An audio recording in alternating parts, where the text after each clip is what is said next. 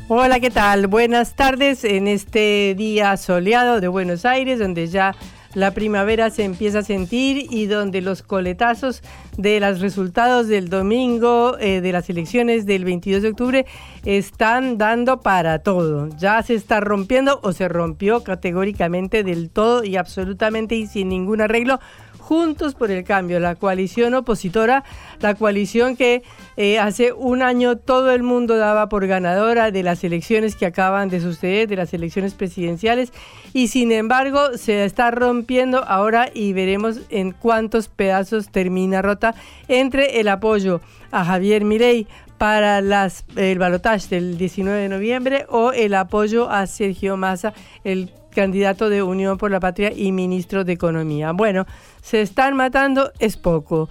Eh, Juntos por el Cambio es un hecho del pasado, es una coalición que se ha roto el día de hoy.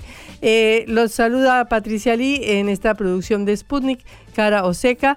Eh, hoy no me acompaña Juan Legman porque sigue averiado después de la, del del tour electoral, así que tenemos un montón de noticias que compartiremos con ustedes. En primer lugar, el análisis de qué pasó y qué está pasando en Juntos por el Cambio, cómo lo ve el oficialismo, haremos un repaso eh, de qué pasa, en qué está sucediendo en Israel en este momento con la eh, anunciada intervención en Gaza, que todavía no llega, aunque ya está en sus últimos preparativos. Y bueno, veremos si nos alcanza el tiempo para seguir un poco más el análisis de la complicada coyuntura política argentina y de lo que se está viviendo esta semana. Empezamos nuestro programa. Cara o seca de Sputnik en concepto FM 95.5.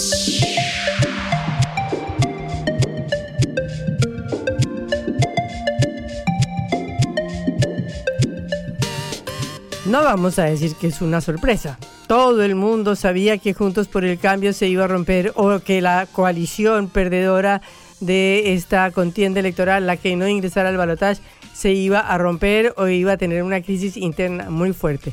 Pero bueno, el estallido de Juntos por el Cambio está enviando eh, bombas de profundidad para todos los costados, con todos los dirigentes de Juntos por el Cambio haciendo declaraciones hoy.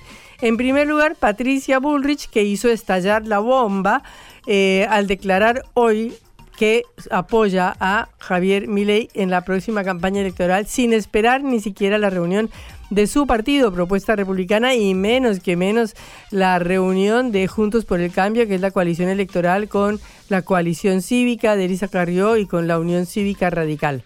De manera que Patricia Bullrich, que sacó el 24% de los votos y quedó en un tercer lugar, muy lejos de Sergio Massa, que sacó un 37%, y Javier Milei, que mantuvo su 30% en las elecciones, pero que son los dos que van al balotaje. Eh, bueno, la misma candidata eh, eh, haciendo un esfuerzo tremendo por digamos, por procesar internamente las críticas brutales que le hizo Javier Milei, ha hecho una declaración hoy en la cual no han quedado dudas de su apoyo al libertario. Cuando la patria está en peligro, todo está permitido excepto no defenderla. Junto a Luis Petri, quien me acompañó en esta fórmula, ratificamos nuestra defensa a ultranza de los valores del cambio y la libertad. La urgencia del momento nos interpela a no ser neutrales frente al peligro de la continuidad del kirchnerismo a través de Sergio Massa. Tenemos la convicción de que solo desde los valores de la República, de la transparencia, de la lucha contra la corrupción, de un país sin populismo, la Argentina podrá salir adelante. Con Javier Milei tenemos diferencias, por eso hemos competido, no las ocultamos. Sin embargo, nos encontramos ante el dilema de cambio o continuidad mafioso para la Argentina y en terminar con la vergüenza del presente. Esto fue la primera parte de la declaración de Patricia Bullrich, eh, quien estuvo ayer reunida con mi Javier Milei en la casa de Mauricio Macri, que es el fundador del PRO en la localidad de Acasuso, en el norte de la provincia de Buenos Aires.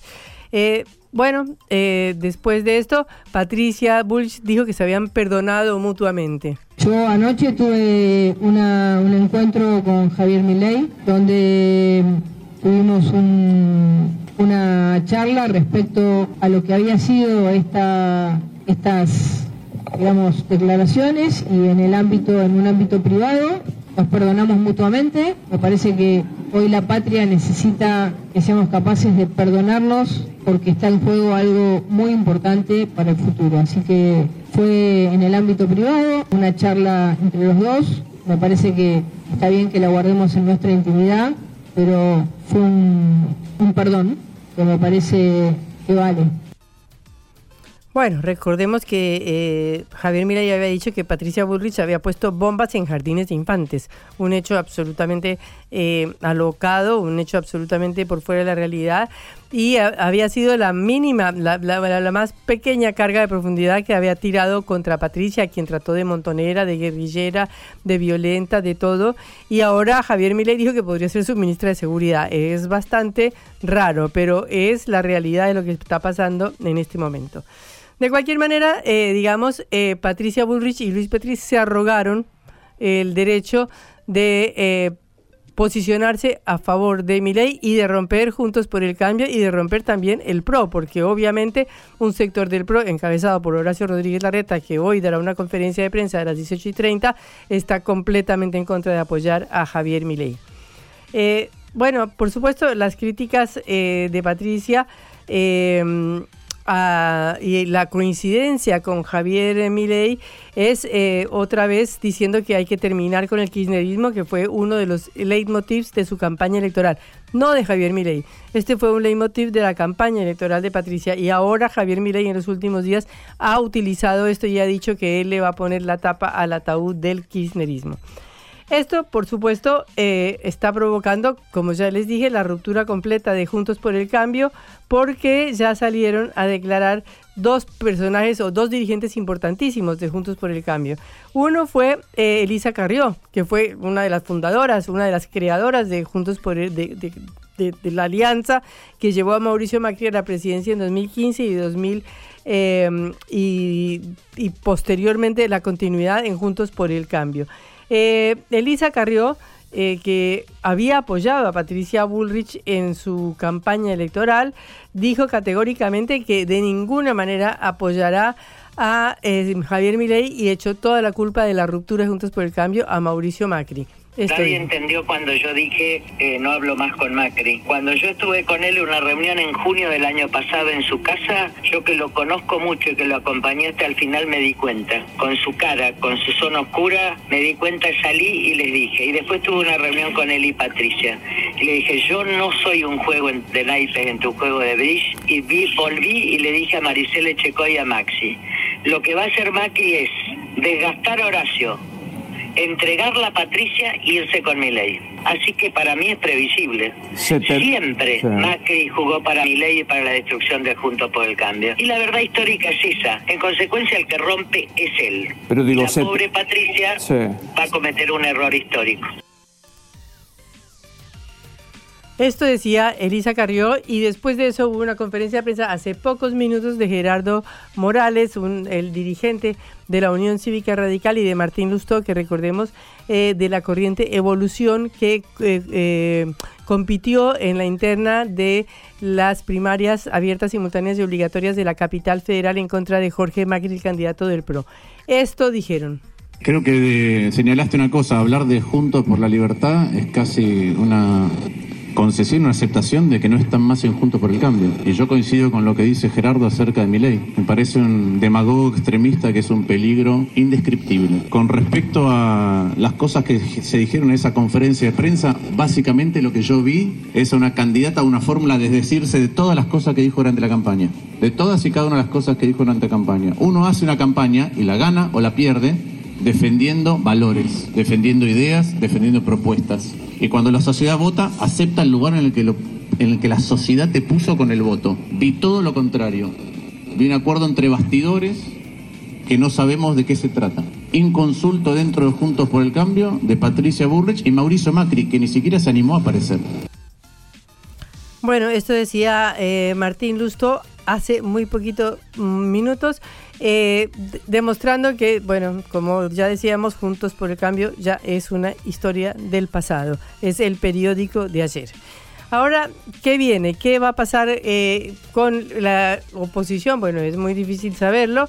Esperamos la conferencia de prensa de Horacio Rodríguez Larreta en unos pocos minutos, pero es muy posible que una persona que ha sido vilipendiada por Javier Milei, como lo ha hecho durante toda la campaña electoral, junto con los ataques que recibió todo el radicalismo de socialdemócrata, de comunista, de traidores, de todo lo que pudo decir Milei en contra del radicalismo, bueno, es muy probable que se termine yendo hacia una alianza del radicalismo con estos sectores del PRO y los sectores de la coalición cívica para condicionar o crear una nueva coalición opositora. Hasta ahora la posición de la coalición cívica y aparentemente de la Unión Cívica Radical es que no van a apoyar ni al uno ni al otro, ni a Javier Milei por todo lo que han dicho, ni a Sergio Massa tampoco. Pero también muchos dirigentes de Juntos por el Cambio, como decía, no solamente Horacio Rodríguez Larreta, sino otros como Emilio Monzó, Pablo Abeluto, que era un apoyo incondicional de Macri, han dicho que de ninguna manera votarán a Javier Milei. Bueno, ¿qué pasó con esta eh, alianza y qué se espera? Bueno, esta alianza surgió en el 2015 y fue una alianza muy, muy, muy amplia que se hizo precisamente para desbancar al kirchnerismo. En ese momento se justificaba esa consigna porque había que derrotar a Cristina Kirchner eh, y al kirchnerismo que venían gobernando desde 2003, o sea, 12 años de kirchnerismo.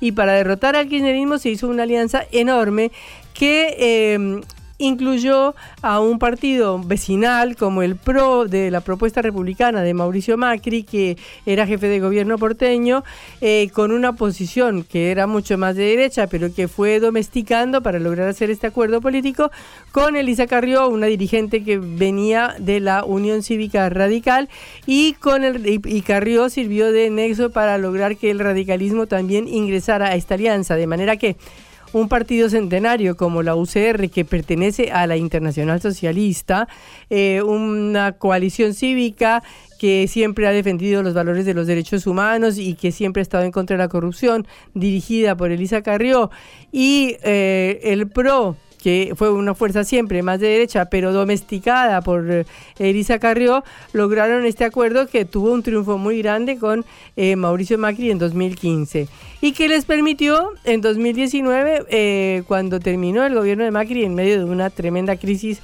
económica y política, después de que Macri aceptó el crédito de 45 mil millones de dólares del FMI, y de todo lo que pasó, les permitió ser competitivos a pesar del golpe que significaba toda la crisis y todo el desprestigio del gobierno de Mauricio Macri, pero hicieron una campaña electoral en contra de Alberto Fernández, en la cual Macri cosechó el 40% de los votos, o sea, dentro de todo, dentro de todo, no fue tan catastrófico.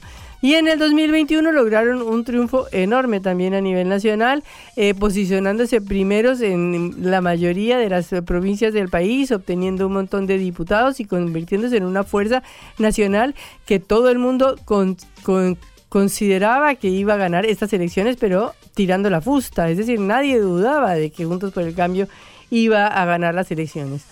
Pero bueno, pasaron las cosas que pasaron. Todos sabemos que hubo una interna atroz en Juntos por el Cambio entre Patricia Bullrich y Horacio Rodríguez Larreta, que representaban dos posiciones distintas, porque Horacio Rodríguez Larreta representaba una posición de unificar y de unir a la Unión Cívica Radical, de buscar el acuerdo de otros sectores, incluso propuso el, ingreso de Juan Schiaretti, el gobernador de Córdoba, a la fuerza de Juntos por el Cambio, y una posición de entrada brutal y radical de Mauricio Macri y Patricia Bullrich, completamente en contra de cualquier acuerdo, que siempre fue funcional a mi ley.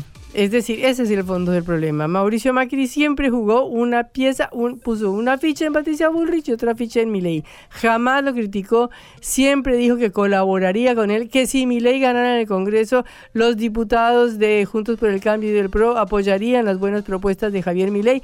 Es decir, eh, dijo que Javier Milei le recordaba a él en su juventud, que Javier Milei sería lo que él hubiera querido ser. Es decir, ha llenado de flores a Milei.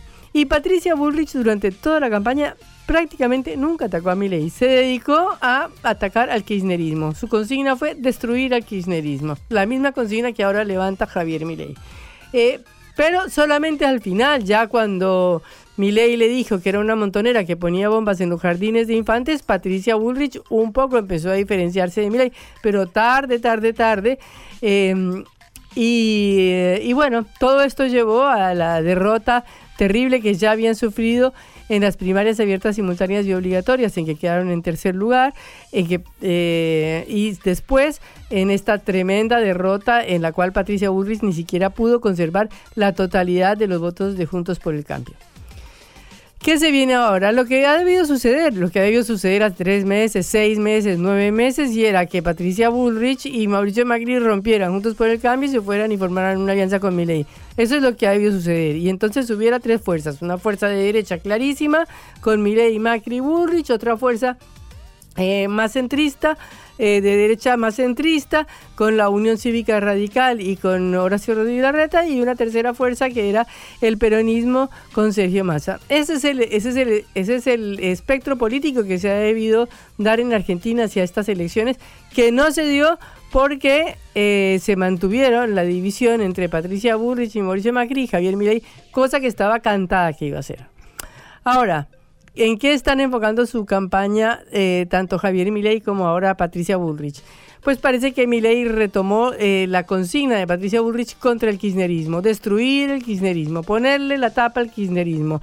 Pero es una campaña negativa, es una campaña de mirar por el espejo retrovisor, porque como hemos dicho eh, una cantidad de veces, ya la realidad política es distinta, con un Sergio Massa que representa por supuesto, una parte del kirchnerismo, pero que representa a todo el peronismo, a todos los gobernadores y que está proponiendo un gobierno de unidad nacional. De manera que proponer como consigna política destruir al kirchnerismo, en primer lugar no suena democrático, porque en una sociedad democrática se pierde, se gana, se dice quiero ganar, quiero competir, el que pierde, pierde, el que gana, gana, el que gana, gobierna, el que pierde, acompaña, pero uno nunca tiene como consigna destruir a otro partido, es decir, ponerle el ataúd, acabarlo, eso es una consigna que no suena democrática y una consigna que solamente hace eh, mella en un pequeño sector de la sociedad, porque la sociedad tiene problemas gravísimos que son los que hay que enfrentar.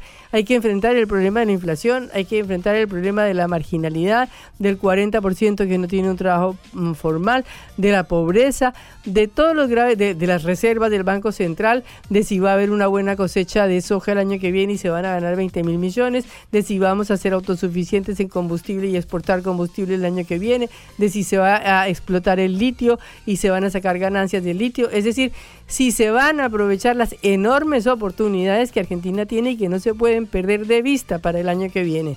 Y en vez de concentrarse en esa campaña que es el eje central, están discutiendo cómo le siguen poniendo la, la tapa y la tapa y la tapa y la tapa al kirchnerismo. Una consigna ya anacrónica, una consigna un poco democrática eh, y que Lleva, vamos a ver a qué lleva Javier Milei, pero ya perdió la mitad de los votos de Junto por el Cambio, es decir, si había 24% de votos de Junto por el Cambio, ya la mitad se fueron, pero seguro, seguro, o sea, Milei a lo sumo cosecha 42% de los votos y veremos si, si lo logra, porque la mitad o más de Junto por el Cambio ya se fue y ya dijo que no va a apoyar a Milei.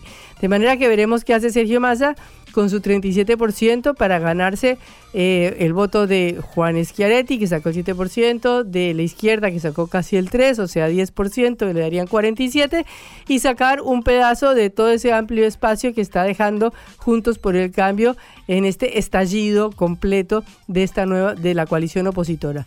Tendremos que ver entonces cómo se configura el nuevo mapa político argentino y qué oposición surge a un futuro eventual gobierno de Sergio Massa o si Milei logra, arrastrándose con estos pedazos de Junto por el Cambio, llegar a ganar a la segunda vuelta. Blanco o negro, sí o no. A favor o en contra. Sputnik para la pelota para reflexionar.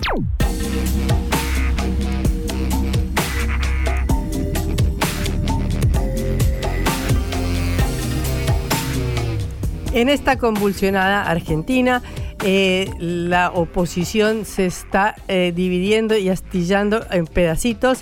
Y tenemos enfrente a un ministro que fue Sergio Massa, candidato de Unión por la Patria, que logró algo que muchos consideran una hazaña histórica, con unas cifras de inflación eh, altísimas, con unas cifras de pobreza, con unas cifras de marginalidad, con una crisis de reservas muy grande, el ministro candidato logró llevar a su partido, al peronismo, al 37% de los votos, que si bien es inferior a las cifras históricas del peronismo, lo colocó muy por encima de Javier Milei y de Juntos por el Cambio.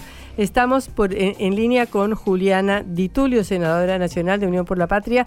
Juliana, un gusto. Patricia Lee te saluda desde Caro Seca. ¿Qué tal? ¿Cómo les va? Bueno, Juliana, nos gustaría una opinión desde el oficialismo. ¿Cómo están viendo esta carnicería en la oposición?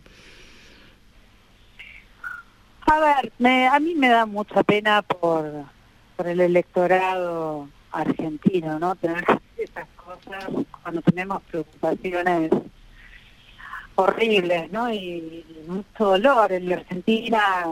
Yo te escuché un ratito, escribías cuáles son los problemas de la Argentina, los que tenemos todos los argentinos de Argentina desde hace ocho años. Y, la verdad es que me da, me da pena que, entre gallos y medias noches Macri haga un acuerdo con con lo peor, digamos, de, la representación antidemocrática que puede tener un país y ponga bajo su obras y, además también en esta perplejidad a todo su espacio político, ¿no? Eh, la verdad que traicionaron traicionaron a parte del pueblo que los votó, me parece, ¿no? Es eh, ellos hicieron una alianza de cúpulas entre los, entre los dirigentes, ¿no? Entre Patricia Bullrich y Miguel, y Petri, Maxi, ¿no? Fue el, padrino de esa de ese acuerdo de, cúpulas entre dirigentes, por, espaldas al pueblo y por cargos, ¿no? Y la verdad es que lo que lo que nosotros tenemos que seguir haciendo, lo que nuestro candidato va a seguir haciendo es construyendo acuerdos con el pueblo argentino. Yo creo que esto que vos escribías eh, en esta situación tan espantosa en la que estamos los argentinos y argentinas, con tanto dolor, nosotros hemos hecho una campaña teniendo que pedirle disculpas a los argentinos y argentinas por no poder cumplir con nuestras promesas de campaña. Pero, pero, y hablándole con claridad, ¿no? Y cuál es nuestro proyecto hacia adelante. Nosotros necesitamos un gobierno de unidad nacional, ¿no? Y ese gobierno de unidad nacional con grandes acuerdos nacionales eh, es primero con la gente, es primero con los argentinos. Le propusimos el fin de la dieta. Acá parecen querer revivirlo, ¿no? Macri quiere revivir esta dieta con Mac, con Milei y con Bullrich. Nosotros creemos que se abre un nuevo tiempo, ¿no? Y que ese, ese nuevo tiempo es proponerle a los argentinos construir, no destruir, vos lo decías y lo describías muy bien, acordar, ¿no? Y acordar, sumar, pero no agredir, no eliminar al oponente. Nada, nosotros no nos ocurre hacer esas cosas ni proponerle eso a los argentinos, sino que se nos ocurre proponerle construir una Argentina donde podamos vivir mejor de una buena vez. Para eso necesitamos ese acuerdo nacional, ese gran acuerdo nacional, eh, con todos los argentinos y argentinas y con todas las fuerzas políticas que, bueno que van a ser parte de la oposición eh, porque tenemos una crisis de endeudamiento muy grande con el Fondo Monetario Internacional el Fondo Monetario Internacional nos pone condiciones a los argentinos y argentinas nos pone condiciones para tomar decisiones autónomas eh, y le hace mucho daño a los trabajadores y trabajadoras de nuestra patria. Nosotros le proponemos a los argentinos y argentinas que Sergio Massa va a ser el presidente de los trabajadores y trabajadoras, que va a recuperar el salario que perdió durante estos ocho años los trabajadores y trabajadoras. Nosotros tenemos índices muy bajos de desocupación, pero tenemos un nuevo sujeto social, que es un trabajador y una trabajadora con todos los derechos, pero que no llega a fin de mes. Y, la verdad es que si, si no hacemos las reformas y los acuerdos que se necesitan con todas las fuerzas políticas, entonces va a ser muy difícil eh, lo que viene. Y la verdad es que eh, nosotros queremos seguir proponiéndole a los argentinos, eh, bueno, mejorar su vida, ¿no? Y que sean actores principales de su vida. Nosotros no vamos a quitar subsidios, no vamos a, este, no estamos, pero no, no es que no estamos de acuerdo, nos parece una locura proponer eh, la libre exportación de armas, la venta de órganos, la venta de niños, esas cosas nos parecen aberrantes, pero en general a los argentinos y argentinas, no solamente al peronismo. Nosotros le tenemos que hablar a aquellos que, no nos han votado.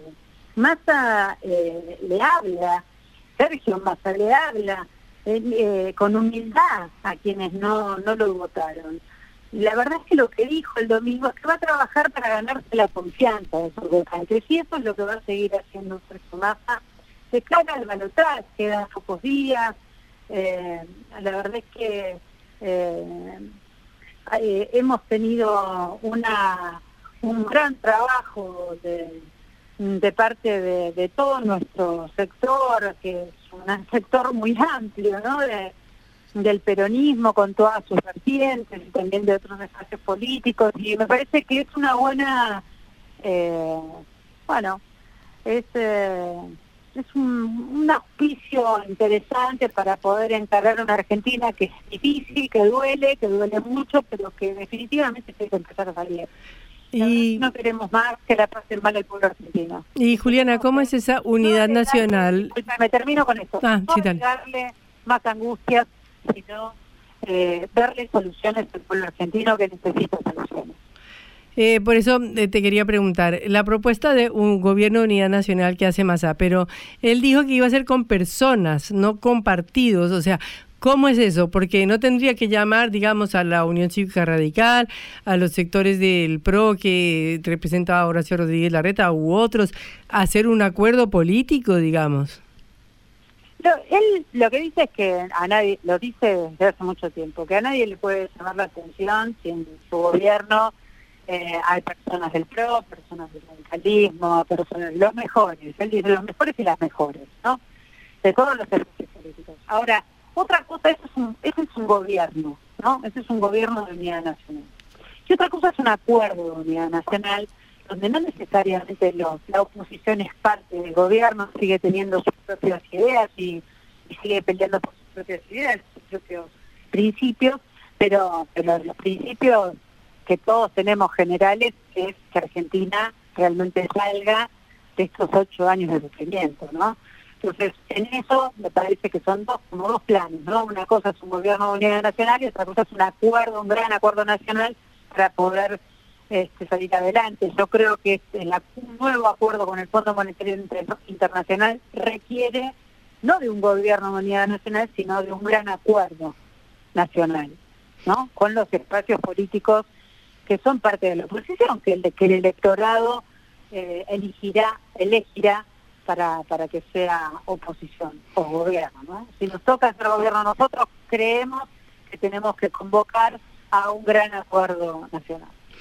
¿Cómo se explica, Juliana, eh, que, digamos, el peronismo se veía tan dividido, había una, una crítica tan terrible al gobierno de Alberto Fernández de parte de eh, la Cámpora, de parte del kirchnerismo, eh, de parte de todo un sector de la coalición de Unión por la Patria, y ahora resulta que, bueno, el triunfo de Massa ha unificado a a todos, ¿no? Al peronismo, a, los distintos sectores que están respaldando y peleando por este acuerdo, sabiendo que Massa tampoco es eh, un representante fiel, digamos, del kirchnerismo o de la cámpora.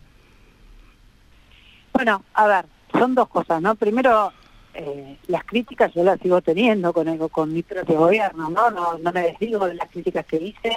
Es más, nuestro candidato también es muy crítico del gobierno del que somos parte. O sea, no, es que el presidente es uno solo, toma las decisiones políticas, eh, este es un país hiperpresidencialista, eh, Sergio Massa es el que tomará las decisiones, si el pueblo sí lo decide el 19 de noviembre eh, y, lo unge como, como próximo presidente, va a ser el que tome las decisiones, el que tome las decisiones políticas.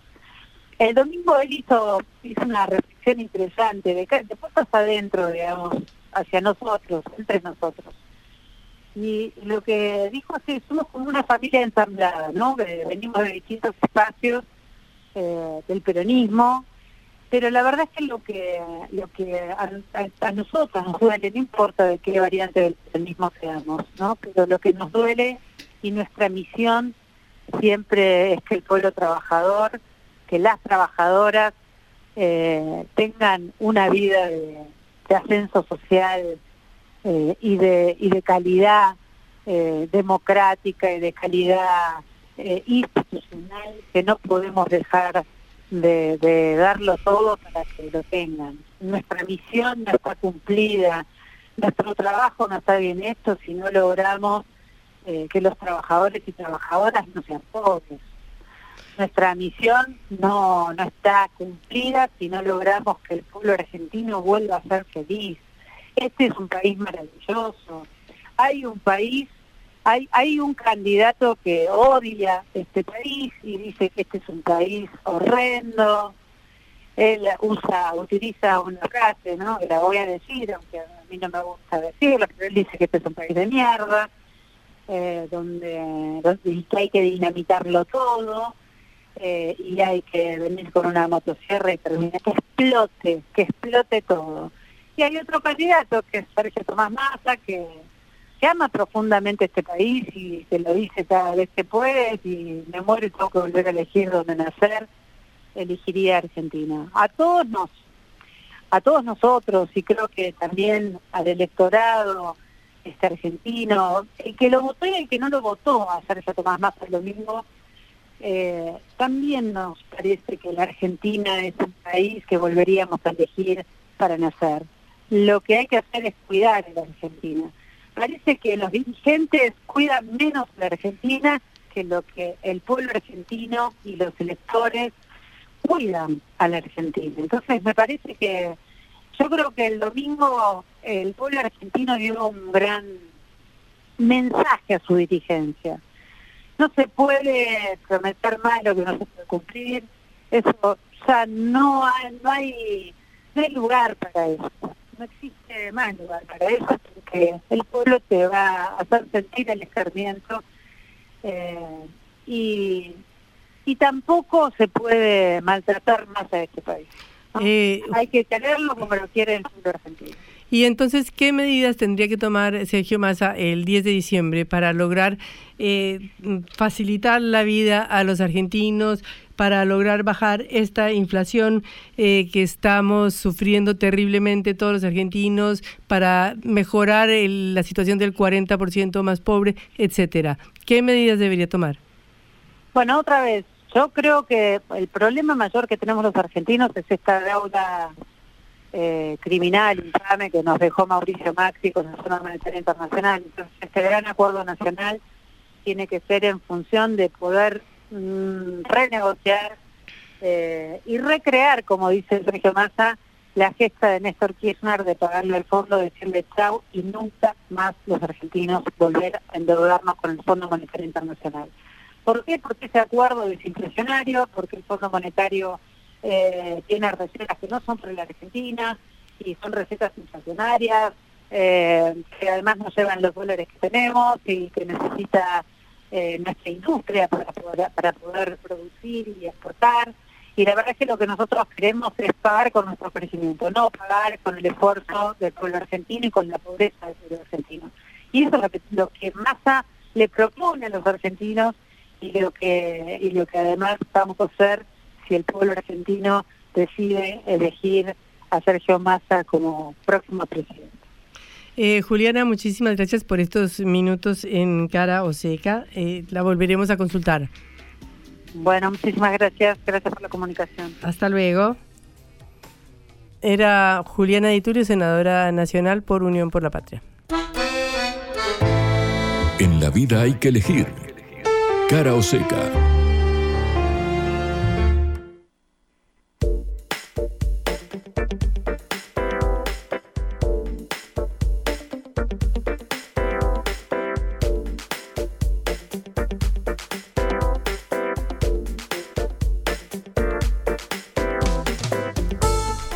La noticia del día es la ruptura, el estallido de Juntos por el Cambio, el apoyo de Patricia Bullrich y Luis Petri a Javier Milei, por supuesto el apoyo de Mauricio Macri y la eh, negativa de la Unión Cívica Radical y de la coalición cívica para apoyar esto, eh, planteando ambas organizaciones que son prescindentes en la disputa electoral entre Sergio Massa y Javier Milei para eh, el balotaje del 19 de noviembre. Tenemos en línea a Agustín Rombola, presidente de la Juventud Radical de Cava, que fue uno de los primeros en pronunciarse. Hola, Agustín, Patricia Lee te saluda desde Carauseca, un gusto. Hola, Patricia Lee, ¿qué tal? ¿Cómo estás? Bueno, eh, ¿qué opinas de lo que está pasando hoy en Juntos por el Cambio? Eh, bueno, que simplemente estamos atendiendo a una renovación, a una, a una profunda reflexión, a una profunda autocrítica, en donde lamentablemente termina culminando con, con el abandono de la coalición por parte de Mauricio Macri, Patricia Burrich y Luis Petri, y que nosotros seguimos refrendando nuestra vocación de construir una opción institucionalista, democrática, responsable, que proponga una, Argentina moderna, una Argentina desarrollada, una Argentina libre y una Argentina igualitaria, sobre todas las cosas. O sea, eh, ustedes consideran que la coalición se mantiene, pero ¿y qué pasa con el PRO? Eh, que yo sepa, el PRO sigue en la coalición. Los que se fueron fueron Mauricio Macri, Patricia Burrich y Luis Petri. Con lo cual la, coalición, eh, hasta que yo hasta que no veamos, digamos, una decisión de la Mesa Nacional de Juntos por el Cambio, no veo que, haya una modificación en ese sentido. O sea, por ahora se mantendría la coalición con excepción de estos dirigentes que se, se habrían colocado por fuera, digamos, de una manera elegante. Exactamente. Eh, seguidos por otra parte de, por lo menos del PRO. Yo no sé qué pasa en el radicalismo. ¿Hay sectores del radicalismo que también apoyarían a mi ley? Eh, los sectores del radicalismo. Hola. Hola, hemos perdido la comunicación por unos minutos con Agustín Rómbola, presidente de la Juventud Radical de la ciudad de Buenos Aires que nos estaba comentando. Eh, bueno, Rombola fue ayer uno de los primeros dirigentes que declaró categóricamente que de ninguna manera la Unión Cívica Radical eh, apoyaría a Javier Milei en el balotaje del 19 de noviembre.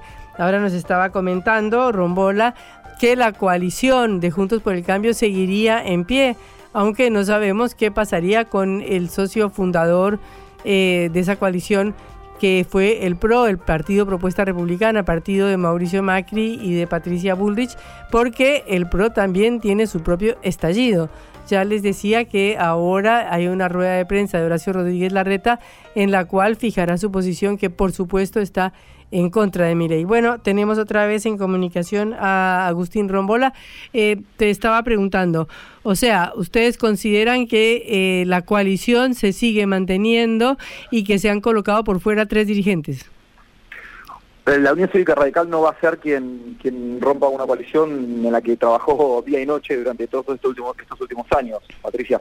La verdad es que nosotros estamos completamente satisfechos con la labor que hizo el radicalismo en la campaña por eso también el reclamo tuvo un crecimiento tan importante durante todo este tiempo y creemos en que para 2027 la Unión Cívica Radical debe tener un candidato a presidente competitivo que pueda sintetizar la gran identidad nacional del partido.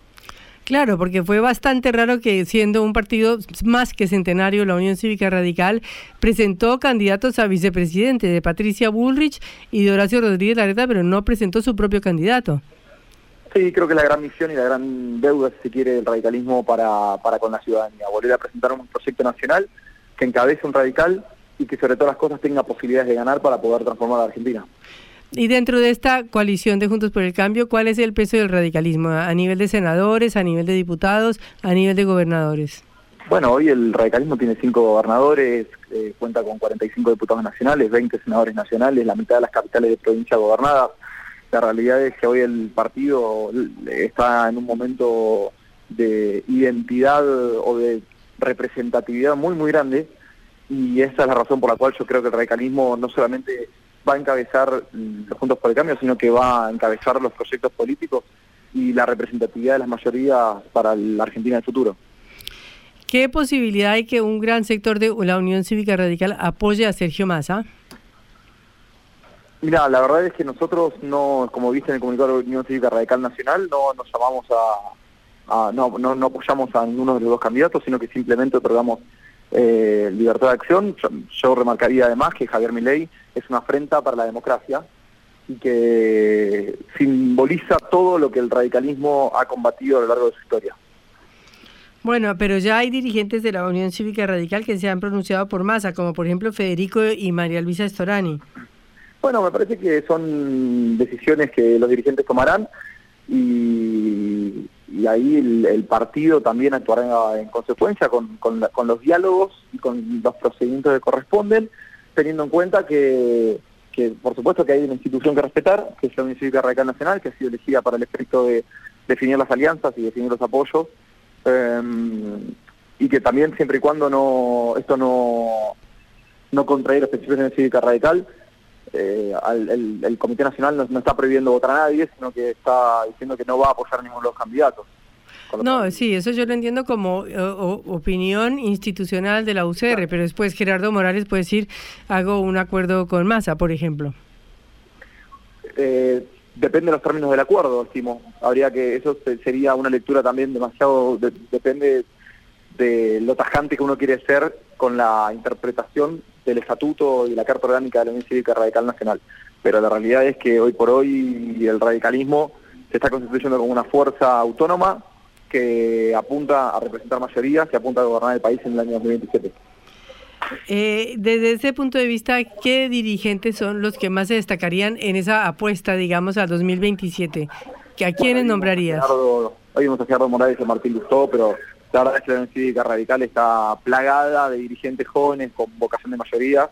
Eh, Maxi Pullaron, bueno, los cinco gobernadores, me atrevería a decir, de, la República Argentina son potenciales líderes que pueden llegar a encabezar un proyecto nacional. Rodrigo de Loredo es imposible no mencionarlo, eh, también por lo, que, por lo que representa de la provincia de Córdoba. Eh, la verdad es que hay un montón de dirigentes que pueden representarnos y que incluso creo que en este momento también tenemos la gran oportunidad de, darles ese poder y esa legitimidad para que lo hagan. Bueno, pero por ejemplo, Puyaro dijo que votaba a mi ley. No, no, Puyaro dijo en, un eh, en un contexto de campaña, dijo que en un balotaje entre Milei y Massa se inclinaba por Milei. Por eso. Eso también hay que entenderlo en un contexto de campaña, en donde la situación quizá era otra y, donde creo que hay tácticas, estrategias de comunicación que igual, obviamente, eso va a ser mejor que se lo pregunten a él, pero que pero que yo la entendí como una estrategia de campaña teniendo en cuenta que el voto en Santa Fe había sido mayoritariamente para Javier Milei. Sí, sí, hubo una división, ¿no? Porque Carolina Lozada salió a decir categóricamente que jamás apoyaría a Javier Milei, por ejemplo. Claro, pero Carolina Lozada salió a decir hoy eso. Sí. Eh, Maximiliano Puyaro lo hizo eh, antes de las pasos. Sí. Entonces el contexto era bastante distinto. Bueno, igual lo dijo, yo digo porque veo que hay contradicciones o posiciones diferentes dentro de la UCR, a eso es a lo que yo me refiero. Bueno, siempre va a haber contradicciones y posiciones en la UCR porque es un movimiento muy grande y porque, porque confluyen millones de argentinos. Pero la realidad es que estamos todos parados del lado de las instituciones, de la democracia, del respeto irrestricto por, por el proyecto de vida del prójimo de una forma real y no como la plantea la libertad avanza y, nosotros sostenemos que hay una Argentina democrática, una Argentina desarrollada que tenemos que construir y queremos que el radicalismo es la mejor herramienta para eso. Muchísimas gracias, Agustín, por esta comunicación con Cara Oseca. Saludos. Hasta luego. Hasta luego. Era Agustín Rombola, presidente de la Juventud Radical de la Ciudad de Buenos Aires. Esto es Cara Oseca, el programa de reflexión y análisis de Sputnik por concepto FM.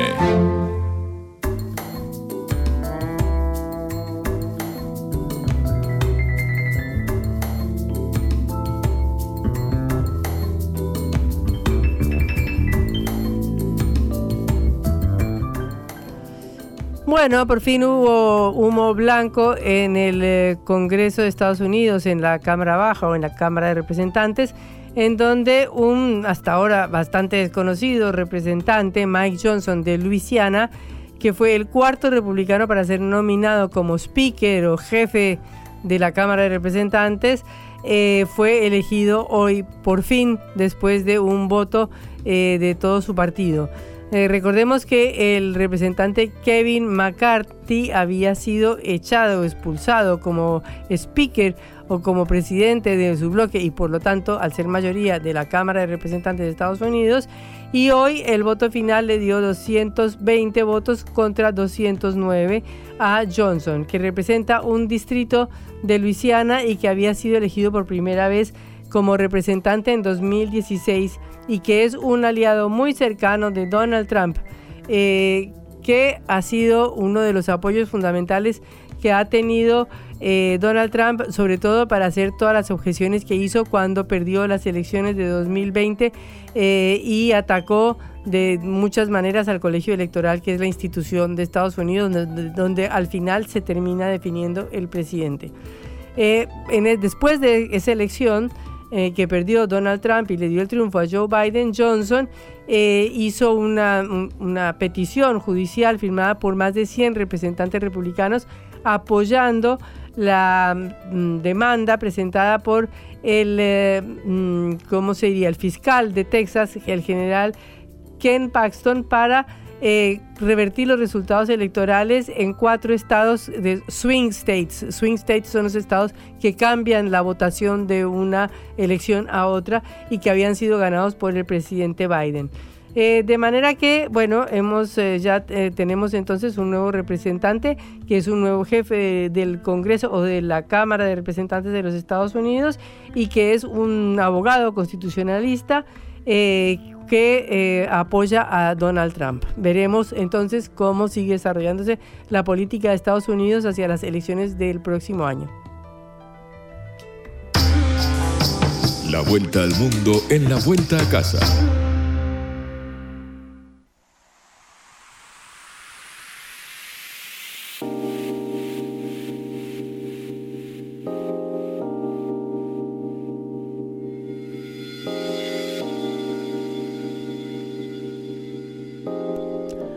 Las fuerzas de defensa israelíes están por empezar la operación terrestre en el norte de Gaza eh, y eh, están esperando un resultado que es la terminación de Hamas.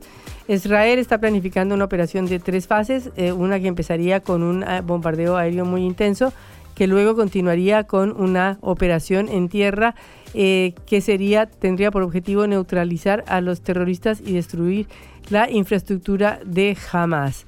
Eh, veremos qué sucede en esta temida contraofensiva de Estados Unidos eh, y en esta guerra que es la quinta entre Hamas e Israel desde 2008. Las eh, cuatro guerras anteriores costaron un montón de vidas palestinas y ahora, por lo menos eh, desde que fueron los atentados terroristas del 7 de octubre de Hamas en Israel, por lo menos han muerto 1.400 israelíes, incluyendo 279 soldados y 3.400 heridos desde entonces. Eh, y se supone, según lo que eh, se dicen las fuentes palestinas, que hay más de 6.000 palestinos asesinados, incluyendo más de 2.000 niños y 16.000 heridos. Estamos en línea con Fabián Calle, un especialista en eh, relaciones internacionales que nos acompaña en Caroseca. Fabián, te habla Patricia Lee, un gran gusto saludarte. Hola Patricia, hola Patricia, tanto tiempo. Tanto tiempo, Fabián. Una gran alegría. Bueno, lo mismo para mí, Fabián, te he visto por televisión estos días, te vi ayer exactamente, entonces quería empezar preguntándote primero, eh, ha habido una nueva liberación de dos rehenes, ¿cómo ves tú esta táctica de jamás de ir liberando de a poquito los rehenes por razones humanitarias, etcétera? Bueno, yo creo que jamás lo que ha hecho es combinar una un, un ataque con un contenido de terrorismo explícito adrede de, mostrar, de, un, jamás muy distinto al, de los 40 o 30 años anteriores, ¿no? que cometía atentados terroristas pero no hacía marketing del terror. Creo que ahí hay una decisión clara de Hamas y, y de su mandante que es Irán de, dar un salto cualitativo, de, de, tener una lógica más parecida al ISIS, al Qaeda o a los carteles mexicanos, ¿no? una especie de show truculento, filmado, grabado, relatado y complementado por, por estos 204 rehenes, 200, 199, depende de la fuente, eh, para estar todos los días con, con, algo en la televisión, a veces liberando dos rehenes americanos, eh, después una anciana, eventualmente después eventualmente alguna ejecución. Es parte de ese show macabro que es, este, es, es ocupar los medios y mandar mensajes a la sociedad israelí diciendo, mira, tenemos 200 de los tuyos, cuidado de lo que vas a hacer. Eh, lamentablemente no creo que cambie los planes de operaciones de Israel, esta vez los ni uno, ni 10, ni 100, ni 500 rehenes. Creo que hay un cambio profundo en la forma de Israel de abordar ciertas cosas. Ya no, no, no, va, no vamos a ver el, israelí, el Israel que cambiaba rehenes. un, un, un 200 terroristas por un por un israelí o cosas así. Eh, así que la verdad que, el destino de mucha de esa gente es eh, verdaderamente trágico, ¿no? Y bueno, eh, Fabián, pero ha habido enormes críticas y hay un estado muy muy difícil del gobierno de Benjamin Netanyahu, que por un lado es el gobierno más de derecha que ha tenido Israel y por otro lado ha sufrido el mayor atentado terrorista de su historia y hay un enojo muy grande en Israel, ¿no? Bueno, la carrera política de Netanyahu ha terminado, ¿no? Eh, ya volvió la última vez al poder con una alianza muy precaria, teniendo que aliarse con, con sectores muy minoritarios y muy extremos, con masivas movilizaciones contra la reforma judicial y, y esto ha sido el golpe de gracia, ¿no? No, no veo la oportunidad de, de regreso al centro de la escena. Yo creo que él hoy no, no, no es el hombre que toma las decisiones. Yo creo que partícipe de una mesa donde el poder militar, la inteligencia y los referentes políticos más importantes, además de Netanyahu, eh, son los que tienen el, el, mando, ¿no? Y después de la guerra iremos a, a un proceso electoral donde seguramente Israel va a confiar en, en alguna persona de gran prestigio, de experiencia militar, algo parecido a lo que pasó en el 73, ¿no? que le costó el caro a, Golda Meir y el fin de la hegemonía del Partido Laborista en esa época y el inicio de una de, del Likud, justamente el partido que después eh, Netanyahu va, va a incorporarse cuando sale de las Fuerzas Armadas. Yo creo que estas sorpresas estratégicas y, por más que después Yom Kippur Israel la gana, eh, bueno, marcar un cambio epocal en la política israelí, creo que va a suceder lo mismo ahora. Y bueno, pero eh, Israel tiene esta tradición de ganar las guerras, ¿no? Como la de Yom Kippur, pero después esto no redunda en su seguridad estratégica. Yo leía yo un artículo eh, en, un diario inglés diciendo que eh, la invasión a Gaza seguramente que la va a ganar, pero va a digamos, va a ganar más adeptos en contra y va a debilitar de últimas estratégicamente su posición en Palestina en relación con los palestinos. ¿Tú qué opinas? Mira, yo creo que si uno mira mediano y largo plazo, Israel está mucho más segura que en el pasado, ¿no? Ha resuelto eh, ya hace mucho el conflicto central que tenía con Egipto, que era su principal amenaza. Eh, Siria es un país en, que está saliendo una guerra civil, ocupado por kurdos, por rusos, por americanos, no es la Siria de, la, de los 80 o de los 70, ¿no? es un país cautizado. Hezbollah está administrando un Líbano en default hace cuatro años, con serísimos problemas económicos, inflación, desempleo, un país que está absolutamente quebrado.